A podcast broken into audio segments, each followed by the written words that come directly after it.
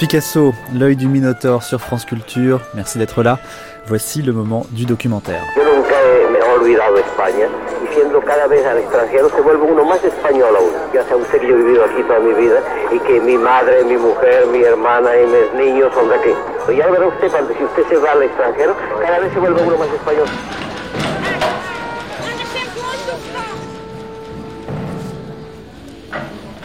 Plus d'un millier d'ouvrages ont été écrits sur Picasso, il détient en cela un record, et pourtant, lui-même n'a jamais souhaité s'exprimer sur son travail, nous l'avons vu. De manière tout aussi symptomatique, il n'a jamais donné son avis sur les artistes de son temps et n'a finalement pas discuté avec ceux qui ont représenté l'abstraction, abstraction qui va balayer la figuration au XXe siècle, lui qui est l'un des derniers grands tenants de la figuration. Ce qu'il pensait de Malevich, de Mondrian, de Kandinsky, au fond, nous ne le savons pas, peut-être n'en pensait-il rien. Son œuvre est si particulière qu'elle prête de toute façon peu aux comparaisons. Et pourtant Picasso a une place dans l'histoire de l'art, peut-être est-il l'artiste le plus important du XXe siècle, et c'est ce que nous allons tâcher de situer aujourd'hui, cette place artistique.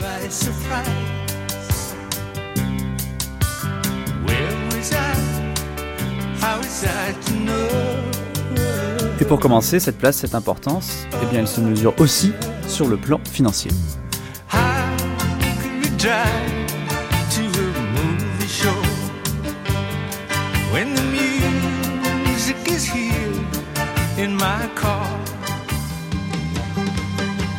Est-ce qu'on se trouve ici, euh, Thomas Sédou Alors nous sommes chez Christie's à King Street en Angleterre à Londres, euh, dans la salle principale, là où nous avons toutes nos expositions et nos grandes ventes euh, deux fois par an. Et là nous venons cette semaine d'avoir la grande vente impressionniste et moderne qui a eu lieu mardi dernier. Et donc on attend la vente d'une collection privée dans laquelle il y a un certain nombre de Picasso. Exactement, oui, il y a, il y a une toile de Picasso et c'est une, une, collection, c'est assez rare d'ailleurs parce que c'est une collection pluridépartement, euh, c'est-à-dire qu'il y a euh, si bien de l'art tribal euh, que du mobilier, que des tableaux anciens et des tableaux impressionnistes et modernes, et des tableaux contemporains. Euh, il y a déjà eu des euh, Picasso vendus mardi dans une première euh, partie de la vente. Comment ça s'est passé pour, pour lui Alors on avait, j'ai souvenir d'un tableau tardif monochrome noir-blanc qu'on a vendu, je crois, juste en dessous de 2 millions de livres.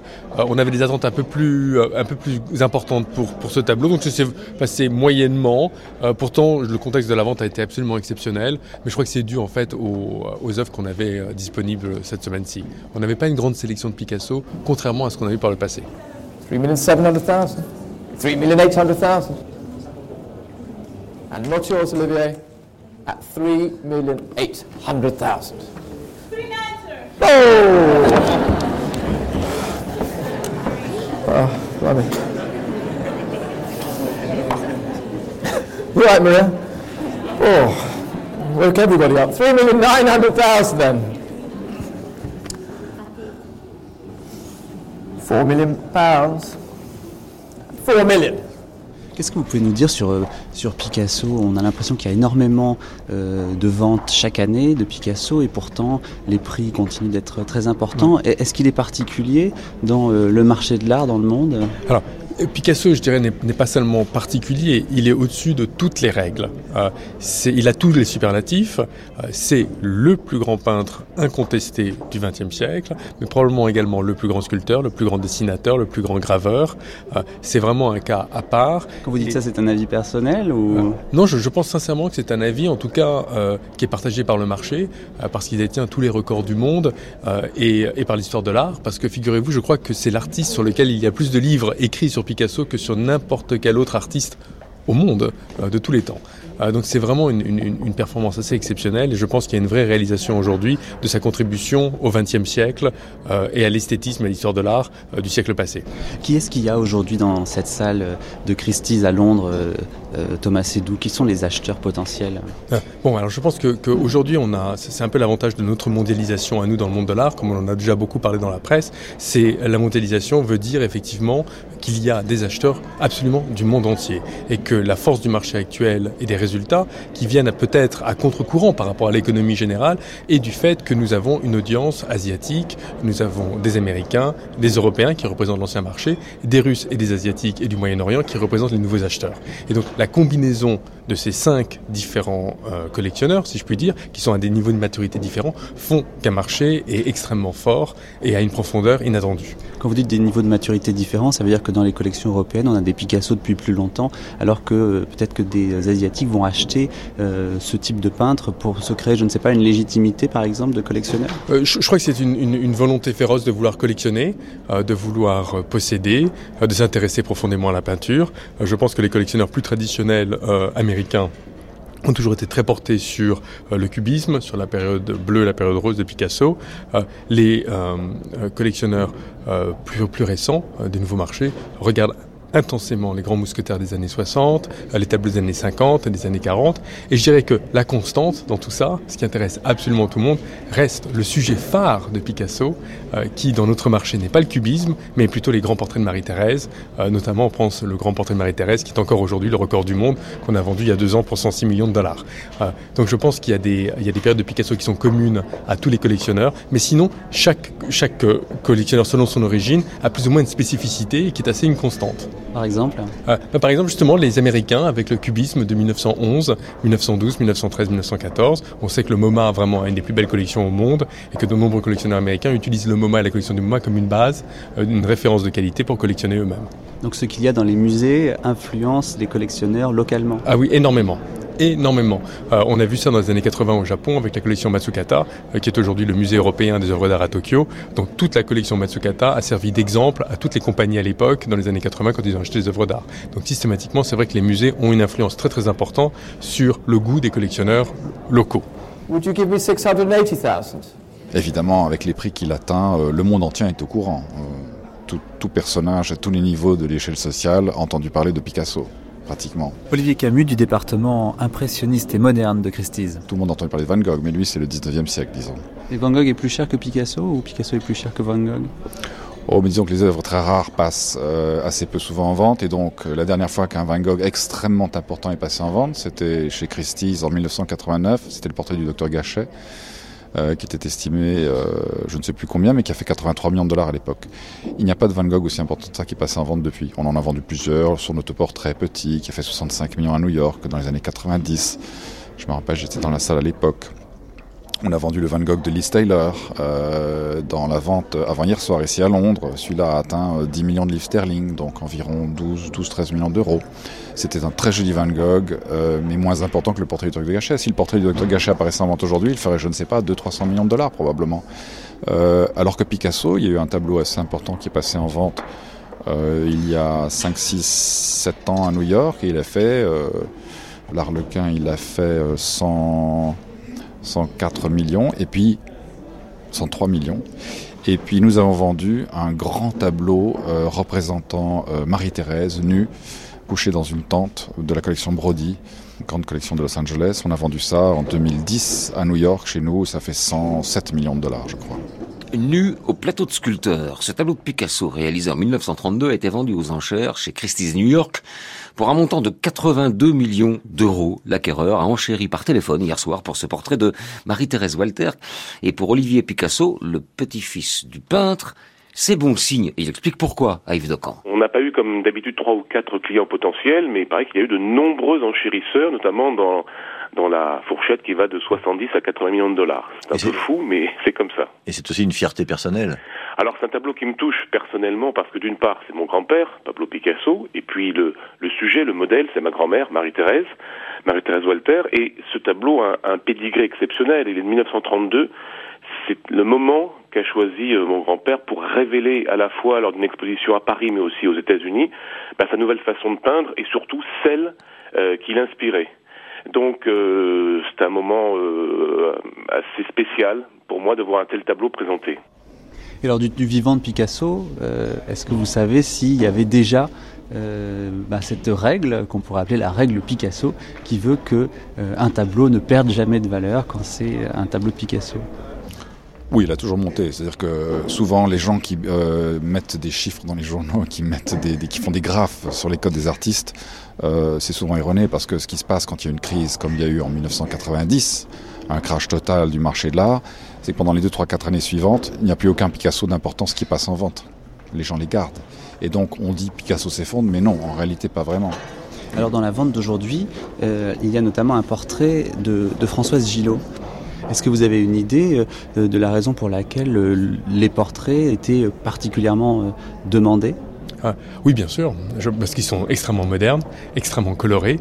Ils ont une présence extraordinaire. Marie-Thérèse, c'est évidemment euh, la, femme euh, belle, sexuelle, érotique, euh, et c'est vrai que ça plaît. Et, et, également parce que c'est également un sujet qui reste encore en main privée et qu'on peut encore voir apparaître sur le marché. je pense qu'une grande, un grand portrait de Ramar en train de pleurer, qui sont des tableaux extraordinaires, la plupart sont dans des musées aujourd'hui, et donc on en trouve moins évidemment sur le marché. Donc c'est vrai qu'il faut toujours se souvenir que nous sommes tributaires des, tableaux que nous présentons en vente que les collectionneurs veulent bien nous confier. Euh, nous n'avons pas un choix comme nous aimerions avoir, évidemment, donc le marché euh, s'exprime en fonction de la disponibilité des œuvres sur le marché.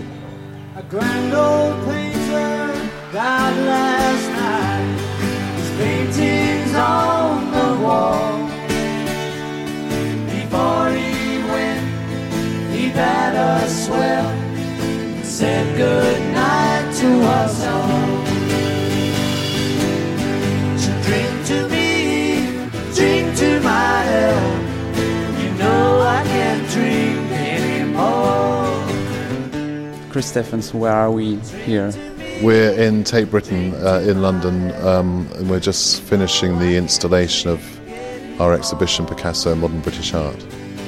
Picasso, on le savait déjà, continue donc de faire recette, et pas uniquement lors de la vente de ses œuvres. Sa notoriété est telle que d'organiser une exposition sur son nom est une garantie de succès. D'ailleurs, ses œuvres sont constamment montrées un peu partout dans le monde et le peintre est fréquemment mis en regard avec d'autres peintres. Cette année, par exemple, se tenait jusqu'en juin dernier à la Tate Britain de Londres une exposition intitulée Picasso et l'art moderne anglais. On pouvait y voir, à côté des toiles du maître, des tableaux de Duncan Grant, Ben Nicholson, David Hockney ou encore Francis Bacon. Chris Stephens est le commissaire de cette exposition.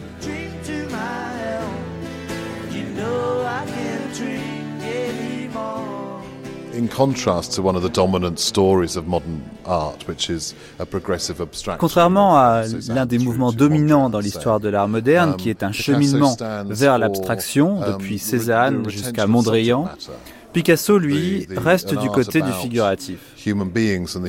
Son art parle de l'être humain, de la figure um, humaine et du monde dans lequel on vit. Um, mais en trouvant continuellement de nouvelles manières d'exprimer cela et en trouvant de nouvelles possibilités au sein de ces sujets éternels.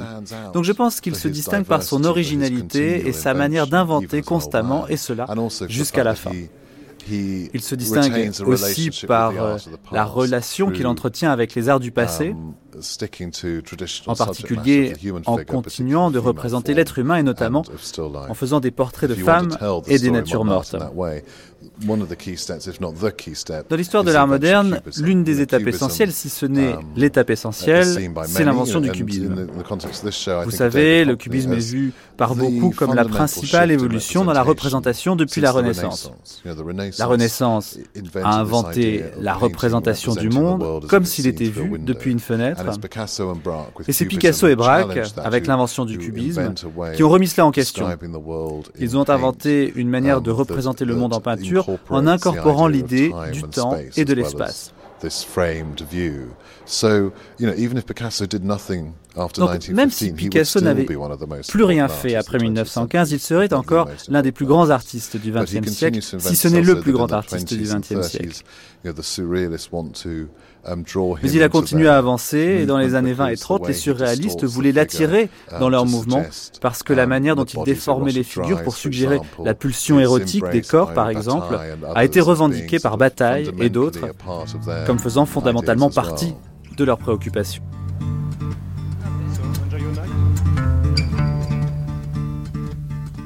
Daniel Weiler, marchand historique de Picasso au micro de Francis Crémieux en 1961. Est-ce que vous pensez que si le cubisme, au lieu de naître en 1907 naissait maintenant, il aurait euh, moins de difficultés à être compris? Je ne le crois pas. Et ce qui, pour moi, justement, montre l'inanité, la, faiblesse de ce qu'on appelle l'abstraction et le tachisme, c'est qu'il est accepté de tout le monde. Actuellement, il y a eu cette exposition appelée la Biennale des Jeunes, qui était composée par 99% de tableaux abstraits ou tachistes. J'ai vu cette exposition, mais les gens regardaient ça fort sérieusement. Ils aimaient ça plus ou ils aimaient ça moins. Il n'y avait ni indignation, ni envie de rire. Mais ça provenait précisément de ce que ces tableaux-là ne sont pas une écriture, qu'il n'y a rien à lire. Je, je, dirais, je dirais plutôt que c'est un peu de la faute du cubisme, parce que si les gens n'osent plus rire, c'est parce que peut-être ils ont conscience de leur ignorance, peut-être sont-ils terrorisés par cette peinture Je ne le crois pas. Il y a peut-être des critiques qui sont terrorisés et qui ont peur de passer dans le sotigé de l'an 2020, mais le grand public n'a pas cette peur-là. Savez-vous pourquoi riaient les gens? Les gens riaient parce qu'ils voyaient tout de même vaguement ce que ça représentait. Et alors, c'était pour eux d'affreuses caricatures, c'était des monstres, comme on a toujours dit. Évidemment, ils voyaient la jambe trop longue selon eux, ils voyaient le nez de travers. Mais comme Picasso m'a dit si justement un jour, je trouve cette réflexion absolument admirable, Picasso m'a dit, mais n'est-ce pas dans ce temps-là, on disait que je mettais le nez de travers. Mais il fallait bien que je le mette de travers pour qu'il voit que c'était un nez. Or, après, j'étais sûr qu'il verrait qu'en fait, il n'était pas de travers, qu'il était simplement, qu'il leur paraissait seulement de travers. Vous comprenez, c'est ça qui a fait rire les gens. Mais déjà, à cette époque-là, et je dois dire même quelques-uns parmi les premiers amateurs du cubisme, étaient des gens qui se contentaient de dire ce que c'est joli. Or, ça, c'est la fin de tout, selon moi, et c'est ça qui a amené la peinture actuelle. On s'est mépris sur le vrai sens du cubisme, qui est une écriture qui se voulait sévère, ferme, précise, et on a cru qu'il s'agissait simplement de décoration. Moi, je pense qu'il a été très important pour l'abstract expressionnisme américain, pour Jackson Pollock. Ah bon? Absolument, oui, pour De Kooning. Voilà, on vient d'avoir une grande exposition de De Kooning. Mais en quoi? Parce que c'est difficile de voir le lien entre Pollock et Picasso. La ligne. Carmen Jiménez, commissaire d'exposition. On n'oublie jamais, on n'oublie pas. La ligne Picasso est très importante. Regardez ce tableau. Mais je pense que Picasso n'aimait pas tellement Jackson Pollock. Il, était il n'y avait pas de sujet. Il, y avait pas de il, sujet. il était intéressé quand même. Il n'a jamais voulu être abstrait, Picasso. Jamais. Bien qu'il y a certains tableaux, on, peut, on pourrait penser qu'ils sont abstraits. Mais c'est toujours refusé. Il, il, mettait toujours des noms maintenant. Sa peinture cubiste, il y avait toujours des noms de personnes. C'était portrait de Daniel Kahnweiler, c'était portrait de William Ude, c'était toujours des, des, noms, des noms bien clairs. Euh, c'était pas abstraction numéro un, numéro deux. Mais oui, je pense qu'il avait quand même un intérêt pour, pour Pollock. Je pense qu'il n'en aurait pas parlé s'il il l'aurait même pas mentionné, je pense. Il n'y a pas une explication logique pourquoi Picasso tout d'un coup laisse tomber la période bleue et la période rose, qui étaient des périodes à grand succès. Bernard Spies, historien de l'art, spécialiste de Picasso. C'est-à-dire là, on peut dire Picasso était encore, d'une certaine façon, un artiste du salon 19e. Il aurait pu être un grand euh, suiveur des salons. Il aurait pu obliger les autres aussi de, faire euh, une peinture de salon. Et tout d'un coup, il n'en voulait plus. C'est-à-dire, il a renoncé à un moment donné à la période rose, à la période bleue, à la figuration, et, il faut le dire, au succès facile. C'est ça qui est extraordinaire. On connaît ça évidemment de Rimbaud, hein, cette envie de laisser tomber tout, de fuir euh, son propre succès. C'est héroïque, c'est peut-être désespéré aussi. Et il y a un moment euh, assez intéressant. Vous savez, il fait un portrait de Gertrude Stein. Et on, on dit qu'elle était à peu près 80 fois dans l'atelier de Picasso. Et elle était là comme modèle. Picasso a travaillé pendant dans 80 séances sur cette tête. Et à la fin, il semble qu'il aurait dit, je ne peux plus voir votre tête. Et après, il est parti pour des vacances en Espagne. Et à son retour, dans une écriture beaucoup plus différente, beaucoup plus, plus sévère, il a fait le portrait de Gertrude Stein, de souvenir. Et dans ce portrait, il y a quelque chose de dur et de masculin qu'elle avait elle-même, mais qui ne tenait plus compte de tout ce qu'il a dû faire avant. Et ça, je crois que l'expérience, là, avec cette tête de Gertrude Stein, était importante, mais je peux m'imaginer, c'est au moins ma théorie, les discussions avec Gertrude Stein, qui a dû parler du matin au soir, euh, ne sont pas restées sans écho. C'est-à-dire Gertrude Stein, qui avait une conception esthétique tout à fait révolutionnaire, avec son célèbre mot une rose, une rose, une rose, une rose, c'est pas seulement l'addition des formes ou de, de, syllabes, mais dans chaque rose, il y a un autre contenu. Hein. C'est-à-dire, il y a la couleur, il y a l'odeur, il y a peut-être aussi le côté dangereux qu'elle puisse piquer. Tout ça, on peut sentir et ressentir si on écoute en répétition quatre fois le mot de rose. Et je crois que Picasso a pu être euh, impressionné par cette esthétique qui étalait les choses, qui donnait à tout finalement la même valeur, qui ne différenciait pas. D'où euh, une invention d'une nouvelle perspective avec le cubisme.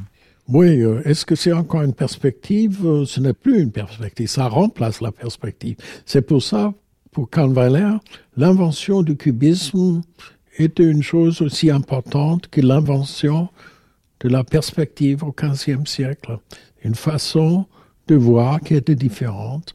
Et Karl Weiler pensait que ce serait vraiment maintenant le regard, pas seulement le plus avancé, mais le regard obligatoire pour tous les créateurs, pour tous les peintres, que personne pourrait s'échapper à cette nécessité et de renoncer à la perspective, à l'illusion de la perspective. If I told him a completed portrait of Picasso, if I told him, would he like it? Would he like it if I told him? Would he like it? Would Napoleon? Would Napoleon? Would? Would he like it? If Napoleon, if I told him, if I told him if Napoleon, would he like it if I told him? If I told Voix him, de if Gertrude Napoleon? Stein. Would he like it if Napoleon, if Napoleon, if I told him? If I told him if Napoleon, if Napoleon, if I told him? If I told him, would he like it? Would he like it if I told him? Now, not now, and now. Now, exactly as as kings, feeling full for it, exactitude as kings, so to beseech you as full as for it, exactly or as kings. Shutters shut and open, so do queens. Dès 1906-7, Picasso va se refuser à exposer. Donc on vient chez lui. On vient chez lui, on vient à l'atelier. Dervolard lui achète euh, son fonds d'atelier au moment du, des Demoiselles d'Avignon. Puis ensuite, ce seront des grands marchands qui sont amenés par euh, Gertrude Stein, qui va acheter un peu, mais pas tant que ça. Euh, les, les, grands acheteurs seront Morozov, Tchoukin, Oudeux, euh, etc. Anne Baldassari, directrice du musée Picasso à Paris. Mais Picasso va se refuser à exposer d'abord dans les galeries et dans les salons. Et Il est contre. Dommage qu'il ne soit pas là, il nous le dirait. En tout cas, c'est à l'origine du malentendu majeur sur euh, d'où vient le cubisme. Euh, c'est Gertrude Stein qui dit dans, l'autobiographie d'A- d'Aristoclas que la première fois où Picasso a exposé, c'est au salon de 1908, au salon de- de- des indépendants, où, euh, Braque et Derain ont exposé. Et surtout Braque, à la place de Picasso. C'est-à-dire que Picasso, lui, n'expose pas. Et on commence à voir, à travers ses adeptes, deux artistes, Braque et Derain, qui étaient euh, des transfuges du fauvisme, et qui avaient découvert euh, Picasso au pied des Demoiselles d'Avignon, parce que Braque rencontre Picasso en 1907 devant les Demoiselles d'Avignon. Et c'est un choc. Et il décide là de changer de monde. Donc Picasso, lui, euh, se refuse à ce qu'il doit considérer comme une mascarade, et d'autres exposent à sa place. Donc Braque, euh, Braque, représente le cubisme Braque, pour Picasso, mais tout le monde sait que c'est Picasso. Tout le monde le sait, sauf qu'on l'a vite oublié. Sauf, sauf, sauf qu'on l'a vite oublié et qu'aujourd'hui encore, j'entends notamment de jeunes conservateurs me dire euh, le cubisme, c'est Braque et, je- et et ça en dit long parce que oui, le temps passe, on oublie et que euh, le cubisme ce n'est pas Braque. C'est les deux. C'est comme un Picasso. Les Demoiselles d'Avignon euh, sont contemporaines de, paysages fauves de Braque. Il faut voir les choses en face. Les Demoiselles d'Avignon ne sont pas cubistes, mais enfin, elles ont déjà instauré la règle du cubisme. Et il faut quand même redonner à César ce qui est à César. Les premiers papiers collés de 1908, c'est pas 1912, c'est Picasso.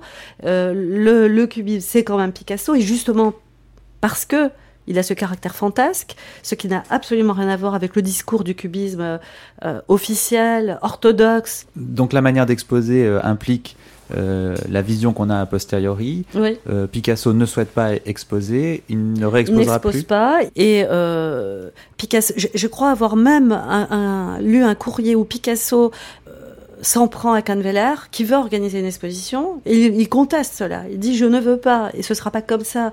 Il veut même pas qu'il y ait de reproduction de son œuvre dans la presse, ni sur des cartons d'invitation. Il est absolument opposé, et c'est très intéressant euh, sa manière de vouloir échapper parce qu'on a une vision de Picasso qui est contemporaine, après 1950. Le Picasso de cette époque, il est enfermé dans son laboratoire. Il, est un théoricien. Il est euh, en train d'inventer un monde. Et d'une certaine manière, il ne, veut, il ne veut pas que quoi que ce soit, euh, finalement, se sache de ce qu'il fait.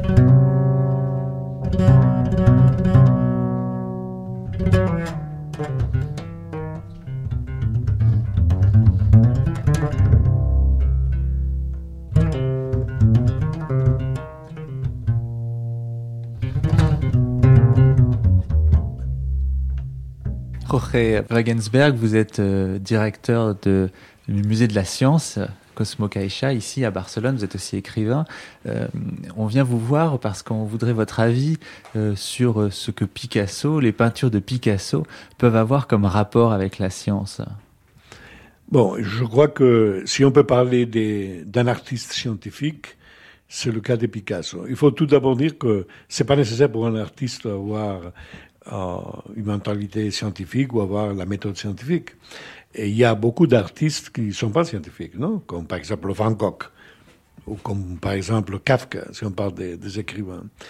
Mais il y a des autres euh, écrivains, musiciens et, artistes plastiques, comme Borges en littérature ou comme euh, Picasso, qui, sans le vouloir trop, ils avaient euh, en- une intuition scientifique et une méthode scientifique très forte. non Par exemple, euh, chez Picasso, euh, il s'est jamais euh, arrêté sur un langage. Il a, il a cherché toujours un nouveau langage. En science, par exemple, quand on change une réponse, euh, on est devant une évolution de la connaissance. Mais quand on change la question, on est devant une révolution. Et Picasso, il, était toujours en train de se faire de nouvelles questions. Non? Ça, c'est une mentalité absolument scientifique. Par exemple? Euh, Bon, par exemple, il y a une gravure qui m'a surpris beaucoup. Et, et c'est un taureau. Il y a comme une sé- séquence de différents euh, taureaux. Le premier, un taureau euh, réel, naturel. Et il commence à chercher l'essence du taureau. Il, va, il, fait comme une espèce de, de construction. Plus que d'une construction, il cherche l'essence du taureau. Il cherche ce qu'il y a de commun dans tout le taureau. Bon, ça c'est exactement euh, ce qu'on appelle comprendre en science. Comprendre en science, c'est pas d'écrire. Comprendre en science, c'est cher- chercher qu'il y a de commun entre les différentes choses, non? Et Picasso, dans, ses, dans ce gravure, arrive à un dessin où il y a une tête minuscule, les cornes, le corps et quatre pattes, très très synthétisés. Ça veut dire tous les taureaux ont ça en commun. Et ça, c'est pas un, un hasard, parce qu'après, il y a des autres euh, peintures où il utilise déjà cette essence comme taureau. Et il, on, voit ce taureau qui est en train de faire toutes les fonctions d'un taureau. Non? Il, est, il court, il mange, il, fait du sexe avec une vache, il est content, il dort. Mais c'est déjà l'essence du taureau. Bon, la seconde loi de Newton, c'est l'essence du taureau. Newton y est arrivé en, regardant la nature jusqu'à la seconde loi de Newton. Picasso, en regardant le, la nature, et il arrivait à l'essence du taureau. Ça, c'est un exemple vraiment fabuleux. Non? Qu'est-ce que vous aimez euh, euh, chez Picasso? Quels sont les tableaux où vous sentez, par exemple, cette essence euh, ailleurs que dans la description que vous venez de nous donner? Bon, et, dans tous les langages qu'il a essayé, le cubisme, c'est aussi très intéressant. C'est intéressant de que c'est peut-être pas lui qui a eu l'idée du cubisme. Non, il y avait, je sais pas, Braque ou des autres. Mais ça, ça arrive ça aussi beaucoup, très souvent en science. C'est pas seulement avoir l'idée. Il faut deux choses encore. La deuxième chose, c'est se rendre compte de que cette idée est fondamentale et transcendantale, transcendante? Et en troisième lieu, convaincre les autres. Alors, c'est très souvent chez Picasso que c'est pas lui qui a eu l'idée originale, mais c'est toujours lui qui se rend compte du poids de l'idée et c'est toujours lui qui arrive à convaincre les autres.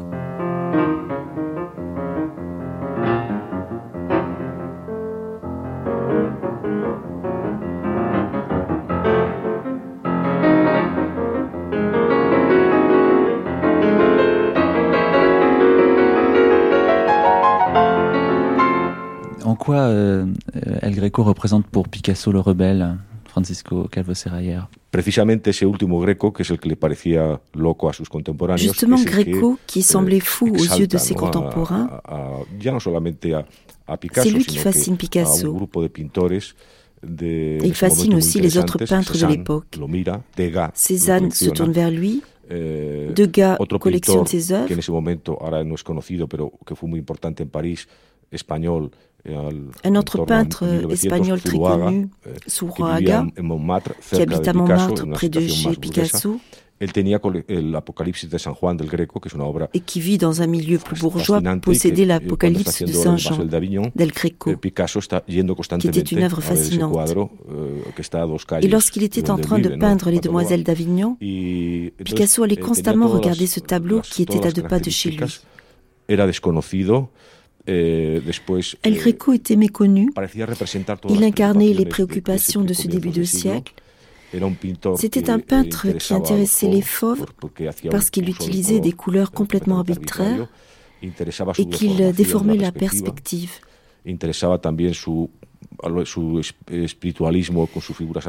Mais il est intéressé aussi par son eh, spiritualisme, como- avec ses figures, ses personnages allongés. La- la- lo que desea un, un, un- un vanguardista, que es El Greco algo, correspondait eh, aux está- aspirations des avant-gardes, c'est-à-dire à quelque chose qui n'est pas établi, que mais además, avec un eh, langage potentiel infini. es, es afín, ¿no? Entonces, es, es curioso porque... Et ça, c'est vraiment parte, curieux. mm, Se dice, con razón, Par ailleurs, on dit avec raison eh, qu'une des choses qui a enrichi le travail de Velázquez et qu'il imitait le Greco dans sa manière de faire des Eh, portraits. como Cela signifie que l'histoire de l'art eh, espagnol marche à reculons.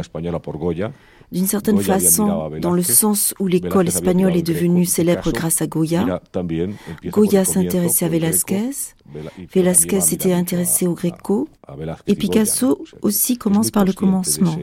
C'est-à-dire qu'il s'intéresse à El Greco, mais il regarde aussi avec beaucoup d'intérêt Velázquez et Goya. Il en était très conscient. Mais avant tout, ce qui l'intéresse, c'est qu'El Greco soit méconnu.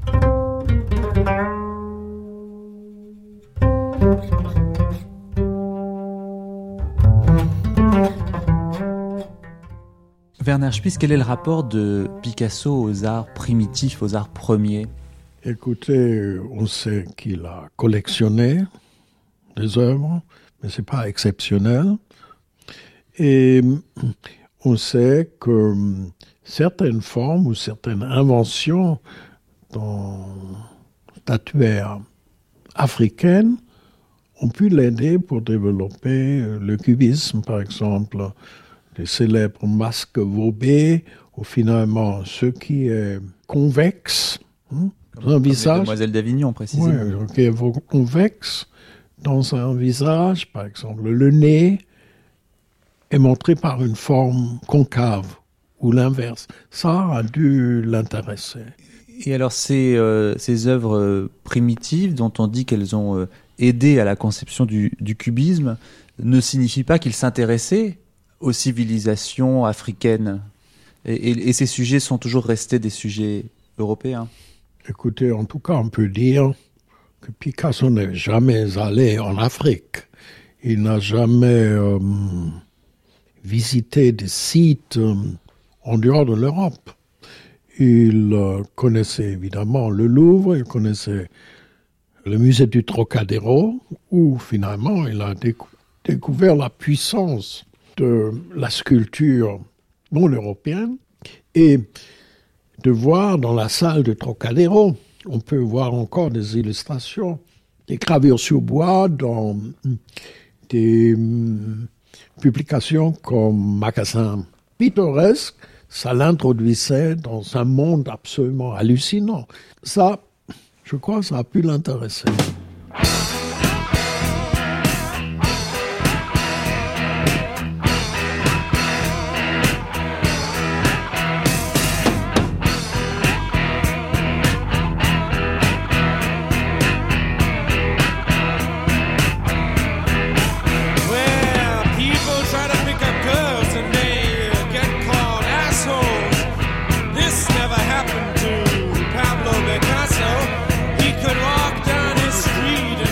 Retour à Londres chez Christie's avec Thomas Sedou.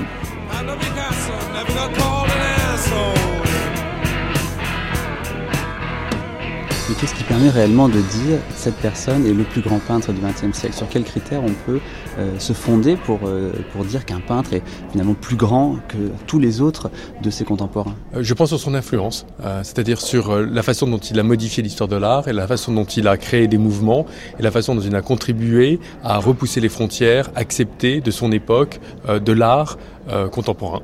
Euh, et, sa contribution a été exceptionnelle, non seulement évidemment euh, en 1906-1907 quand il a fait les Demoiselles d'Avignon, probablement le tableau le plus important du XXe siècle, qui a ouvert les portes au cubisme, mais également par la suite, où pendant sept décennies, jusqu'à son décès en 1973, il n'a pas arrêté de produire des œuvres euh, plus contemporaines et à chaque fois de repousser ses propres limites. C'est vraiment un cas à part. Qu'est-ce qui vous plaît, vous? Parce que j'imagine que vous avez fait des, euh, des, études dans lesquelles Picasso a été très important. Vous vous souvenez du mhm. moment où vous avez un peu découvert ce peintre? Est-ce que vous l'avez compris tout de suite? Absolument. Enfin, moi, j'ai pris un cours en, à l'Université de Pennsylvanie aux États-Unis dans les années 80 avec un, un grand professeur qui connaissait extrêmement bien l'œuvre de Picasso qui s'appelait Léo Steinberg. Euh, et je me souviens toujours, il m'avait demandé de faire une étude sur les coques dans l'œuvre de Picasso. Un coq, symbole pendant la guerre de la France, etc.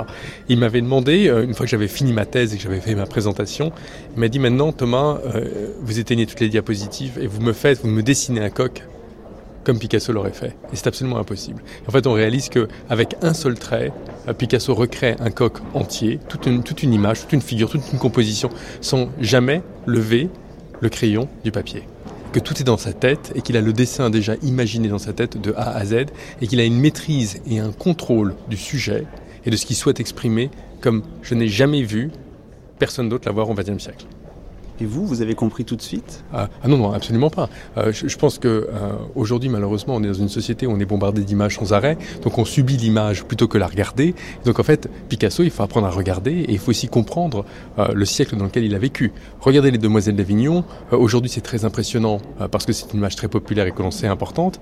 Mais comparez-la, par exemple, à une photo de Paris en 1907 où il y avait encore les chapeaux de forme, les calèches, et les gens, euh, les gens dans la rue euh, qui n'avaient pas de, de, de, voiture. Donc c'était vraiment, quand on voit la comparaison et la modernité de cette œuvre par rapport au contexte dans lequel elle a été créée, c'est absolument exceptionnel. Exceptionnel. Il avait 20 ans, 30 ans d'avance sur tout le monde, sur son temps, sur son époque, et il a créé des choses qui n'auraient été inespérées et qui n'étaient inimaginables à son époque. Qu'est-ce qui fait que lui les crée et, pas quelqu'un d'autre selon vous? Bah, je, pense son génie. Euh, je pense son génie, sa créativité, euh, sa volonté féroce et déterminée de repousser euh, les frontières. et aussi, je pense également, et là je me réfère plutôt à ses œuvres tardives des années 60 ou 70, ces tableaux érotiques, parfois presque pornographiques, le fait qu'il ne se soit jamais censuré. Il ne s'est jamais embourgeoisé, il n'a jamais vécu sur ses acquis, il ne s'est jamais reposé sur ses lauriers, mais à chaque fois, tous les jours, il a repoussé les frontières, repoussé les frontières quitte à faire des erreurs, quitte à faire des choses moins bien, euh, quitte à faire des tableaux moins aboutis, euh, quitte à se tromper, euh, il se remis en question tous les jours de sa vie jusqu'à sa mort.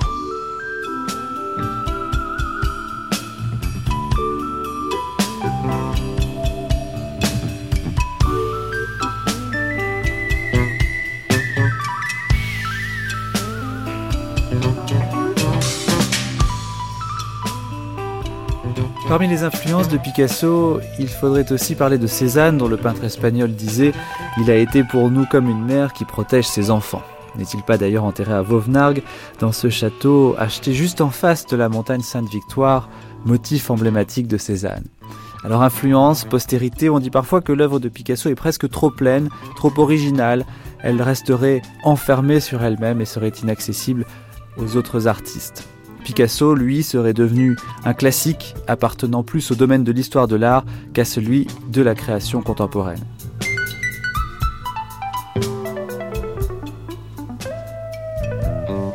Ce n'est bien entendu pas l'avis de Chris Stephens, le commissaire de l'exposition Picasso et les artistes modernes anglais qui se tenait à la Tate de Londres. Um, the consequences for Hockney of Picasso are, um, are several. The first thing he gets from that Tate show um, which includes you know, work from 19, 1897, the very earliest paintings through Picasso a influencé le peintre David Hockney de plusieurs manières. Hockney l'a découvert lors d'une um, rétrospective uh, Picasso à Londres qui montrait des peintures depuis 1897 jusqu'à la fameuse série basée sur les Ménines de Velázquez. Et ce qui l'a impressionné en particulier, c'est cette idée qu'un artiste n'est pas obligé de se cantonner à un seul style. C'est ça qu'il voit chez Picasso, ce changement au cours du temps, l'étendue de la gamme qu'embrasse embrasse l'art de Picasso pendant 65 ans.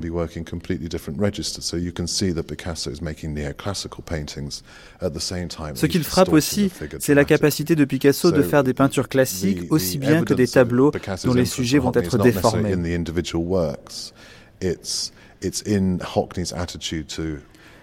Donc, l'influence de Picasso sur Hockney n'est pas forcément toujours visible dans les œuvres prises une um, par une, uh, mais c'est aussi um, dans son attitude de perpétuel renouvellement qu'il faut la voir. Uh, uh, la première fois que Hockney s'est ouvertement revendiqué de Picasso, c'était dans les années 70, quand on lui a demandé de faire une sérigraphie pour un portfolio en hommage à Picasso um, au moment de sa mort. Et il a fait deux images dans lesquelles il se représente comme rendant hommage au maître. Uh, um, Dans l'une d'elles, on voit Hockney, habillé de vêtements à la mode dans les années 70, faisant face à un énorme uh, buste classique de Picasso posé sur une colonne. Et dans l'autre, Picasso et Hockney se font face de part et d'autre d'une table et Hockney s'est représenté nu, alors que Picasso se trouve dans son um, habituel vêtement de uh, marin et il est en train de juger un dessin que lui tend David Hockney. Mais c'est surtout dans les années 80, quand vous voyez le cubisme devenir la préoccupation principale d'Hockney, que vous comprenez l'influence que Picasso a eue sur lui. Picasso, je dirais qu'inspire tout le monde, pour des raisons différentes, mais, mais euh, en ce qui me concerne, euh, je suis très jaloux euh, de sa liberté, de sa créativité, de, sa, euh, de son imaginaire, de la, de la capacité même de, de, de, voler, et je parle de, de, vol dans un sens pas péjoratif, mais sympa, c'est-à-dire la, la, capacité, aujourd'hui dans, dans, la théorie contemporaine, si vous voulez, postmoderniste, on parlerait d'appropriation.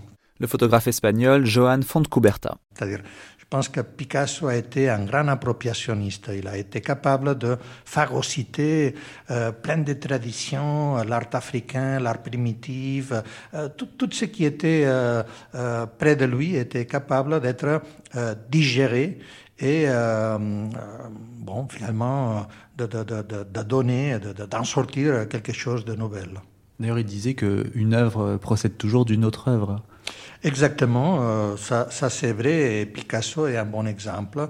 Euh, Aujourd'hui, euh, on, ne fait une création à partir du néant, mais on, on, fait une certaine transformation, c'est-à-dire que notre culture est la transformation d'une culture précédente. Nos idées sont des transformations des idées précédentes. Et Picasso, avec ses œuvres, avec ses images, nous montre aussi un bon exemple. Et vous, votre œuvre la plus picassienne Bon, je fais un hommage ironique à Picasso. J'avais fait euh, dans les années euh, 90 euh, un projet dont le titre était L'artiste et la photographie. Alors j'avais problématisé la question de style. Qu'est-ce que c'est le style d'un artiste? Est-ce que le style est un patrimoine exclusif? Est-ce que le style lui appartient? Par exemple, avec le travail de Picasso, quand il s'intéresse à la tauromachie ou à des, éléments de la mythologie euh, grecque, et il travaille avec André Villiers à Volory, euh, est-ce que ces sortes d'images euh, sont euh, des éléments propres à, à, Picasso ou n'importe quel autre artiste après peut les utiliser sans être considéré euh, euh, bon, une copie ou un, un plagiat ou des choses comme ça. Hein. Alors, euh, ça a été un travail d'hommage à Picasso, mais aussi une sorte de déclaration disant Picasso n'est pas mort. Son travail stimule encore plein de, de, de questions que les artistes des autres générations euh, euh, nous pouvons développer.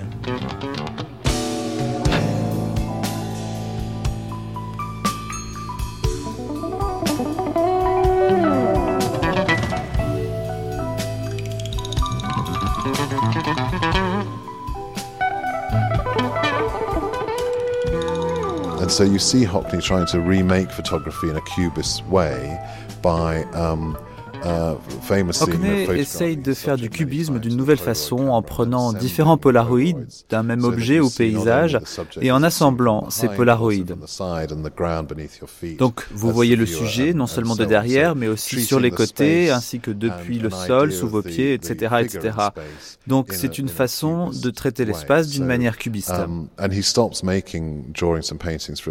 Hockney a arrêté de faire des dessins et de peindre pendant quelques années pour travailler sur la photographie en l'utilisant presque comme un substitut pour le dessin, mais en essayant vraiment d'apporter à la photo une idée du cubisme picassien.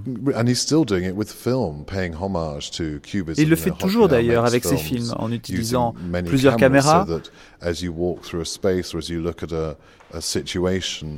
Cela donne l'impression d'entrer dans un espace et de voir ce qu'il y a en face de vous par différents angles, ce qui donne une dimension supplémentaire. C'est une sorte de picassisme classique.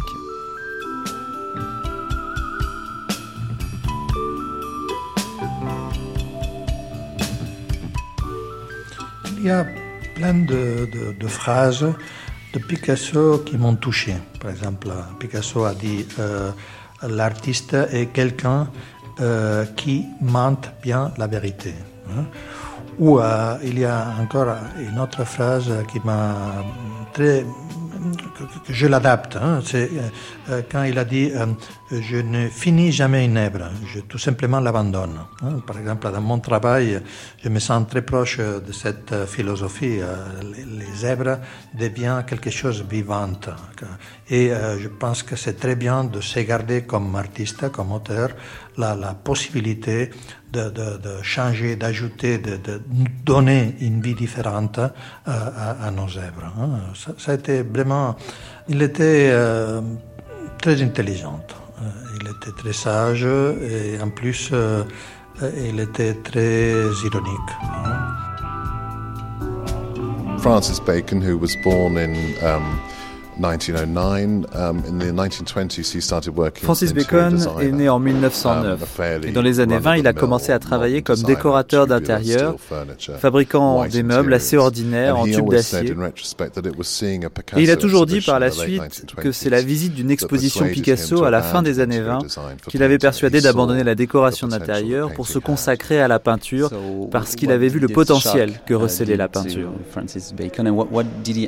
Alors Christophans, quel a été ce choc qui a conduit Francis Bacon à abandonner la décoration d'intérieur pour se consacrer à la peinture um, well, I, I, it, it's, there's very little en réalité, nous avons assez peu d'informations sur ce que Bacon voulait faire à ses débuts. Mais plus tard, il a, comme Picasso, forgé un art moderne qui parlait consciemment, délibérément, du corps humain.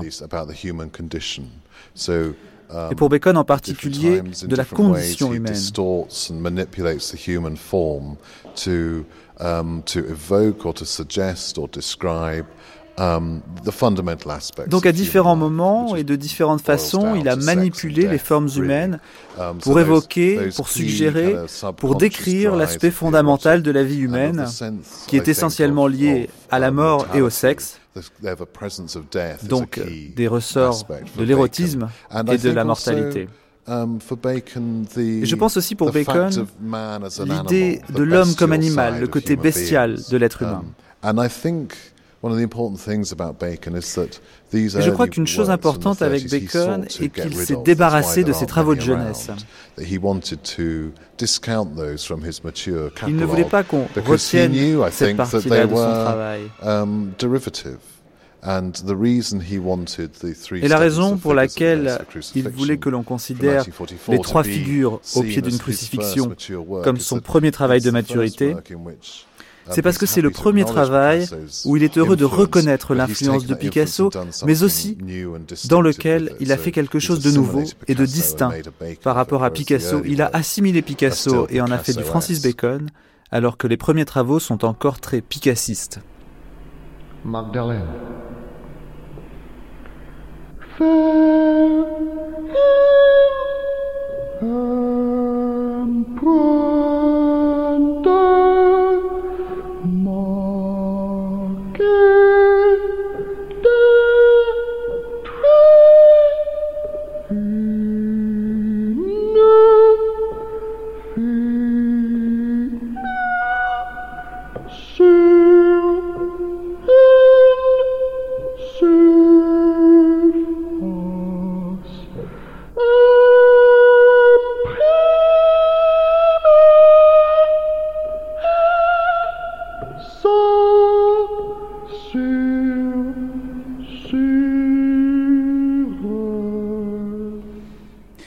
Duchamp, euh, est-ce que euh, on, oppose un peu Duchamp à Picasso finalement dans l'histoire euh, de l'art du XXe siècle Vous, vous les opposez également Vous pensez qu'ils ont travaillé dans, un sens commun? Je dirais que la dimension intellectuelle de Duchamp est plus forte. Johan Fontcuberta. Picasso est un homme d'action. Picasso produit. Picasso s'exprime avec avec d'images, avec, avec euh, euh, des, des, résultats qui sont tangibles, avec des, des œuvres. Hein. Je dirais que euh, Duchamp est un des premiers euh, artistes à comprendre que euh, l'art euh, se projette sur la vie. C'est pas nécessaire de produire de, de, disons, de marchandises, des objets, des œuvres. Hein. la vie est, est déjà un, un échantillon de l'œuvre. Et pour vous, c'est lui qui a gagné, entre guillemets, parce qu'aujourd'hui, l'art contemporain euh, est plus conceptuel peut-être que, que, que oui, signifiant euh, je, directement. Je dirais que euh, à ces moments, c'est Duchamp qui s'emporte euh, les, les, les, les, prix. Hein. Mais euh, euh, je dirais, bon, j'enseigne, et je dirais que mes étudiants, et parmi les, les, les artistes de la relève, les, les modèles de Duchamp est beaucoup plus favorisé à ces moments, c'est vrai. Mais aussi, euh, chez Picasso, il y a toujours une arrière-pensée. C'est-à-dire, les, les, images sont jamais euh, gratuites, sont jamais n'importe quoi. Il n'y a pas un maniérisme, il n'y a pas euh, un virtuosisme euh, par, l'image même. Il y a toujours, euh, je dirais, une, expression, toujours un sentiment, toujours une idée chez Picasso. Hein. Même si c'est cette volonté d'innovation, cette volonté de, de jouir dans, dans, l'originalité. Je dirais que Picasso était peut-être un peu obsédé par cette idée d'être original, d'être de, ne pas se répéter, hein, euh, qui a été aussi euh, une des paranoïas de, des avant-gardes historiques, hein, cette recherche de, ce qui est nouveau, ce qui, est, qui n'a jamais été fait, ce qui est complètement inédit, etc. Non? Je dirais par contre que Duchamp était plus engagé avec euh, la réflexion, avec une recherche sur les idées, pas, pas sur les images. Ivan.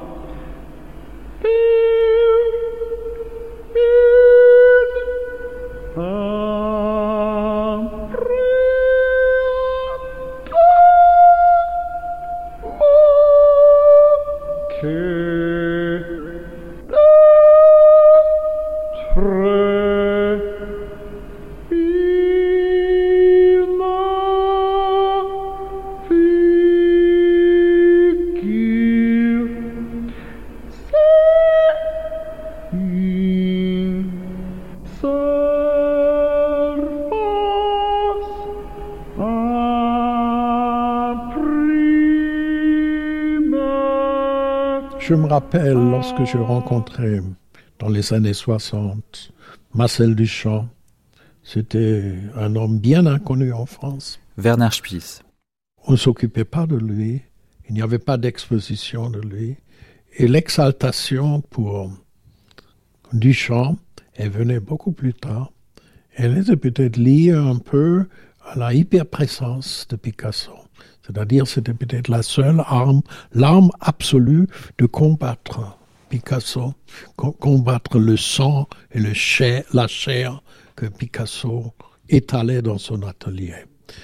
Euh, mais je crois on ne peut pas expliquer ce qui se passe aujourd'hui uniquement par Duchamp, parce que l'œuvre de Duchamp, en général, est une œuvre très limitée par le nombre. Duchamp ne voulait jamais la plénitude, il ne voulait pas profiter de ces différentes inventions ou propositions. Il voulait justement, comme il disait, éviter le look. Il ne voulait pas de style. Il cherchait uniquement des choses qui avaient en elle une euh, étrangeté absolue. Il cherchait continuellement la distance et l'éloignement d'une autre chose. On ne peut pas s'imaginer qu'il aurait fait Prenons une des grandes œuvres conceptuelles, prenons par exemple Boltanski. C'est-à-dire, elle est beaucoup moins conceptuelle. C'est tellement sensuel aussi. Il n'aime pas Picasso, Boltanski. Hein? Il n'aime pas Picasso, Boltanski. Oui, mais je ne sais pas qui sont les artistes aujourd'hui qui aiment Picasso. Baselitz adore, par exemple, ça je sais. Je ne sais pas quelle est l'opinion de Richter qui m'intéresserait beaucoup plus. Je ne lui ai jamais posé la question. Mais je crois qu'un grand créateur aujourd'hui ne peut pas être insensible qu'il a vécu dans le siècle de Picasso. S'il dit le contraire, je ne peux pas le croire et je crois qu'il a toujours peur de Picasso.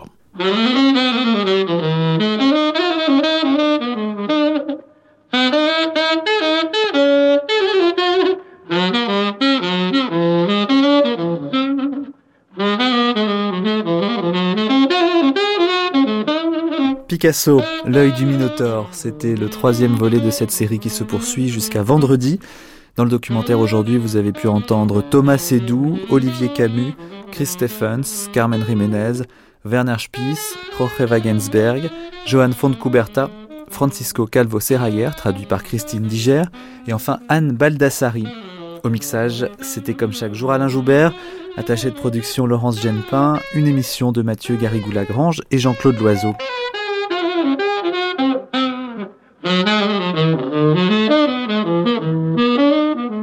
Demain, après le journal de 9h, nous vous raconterons en archive l'histoire de Guernica. Et puis la table ronde à 10h sera dédiée à la question de l'engagement ou du non-engagement chez Picasso. Et enfin, dans le documentaire, nous vous proposerons de pousser la porte de ces différents ateliers pour tâcher de comprendre comment travailler Don Pablo.